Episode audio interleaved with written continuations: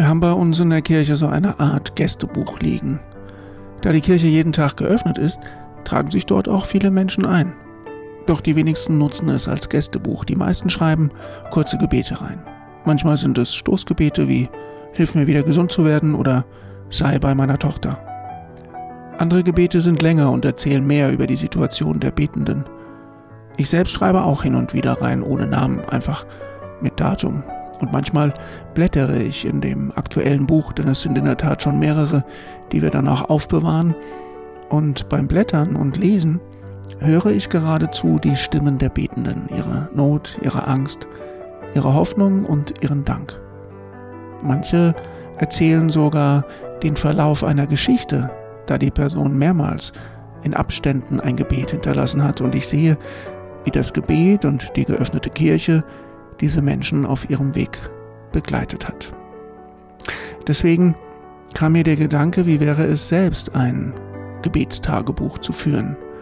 So hätte ich einen Grund im Laufe des Tages oder der Woche, je nach Möglichkeit, mal kurz innezuhalten und mein Tagesgebet aufzuschreiben und hätte so auch eine Erinnerung an mein zurückliegendes Jahr, durch das ich hindurchblättern könnte. Und würde dann vielleicht bewusster merken, wie mein Glaube mich auf meinem Weg ganz handfest begleitet. Das ist der eine Gedanke. Der andere ist eher ein Wunsch. Ich wünsche mir wirklich, dass unsere Kirchen geöffnet sind, und zwar ständig und dauernd.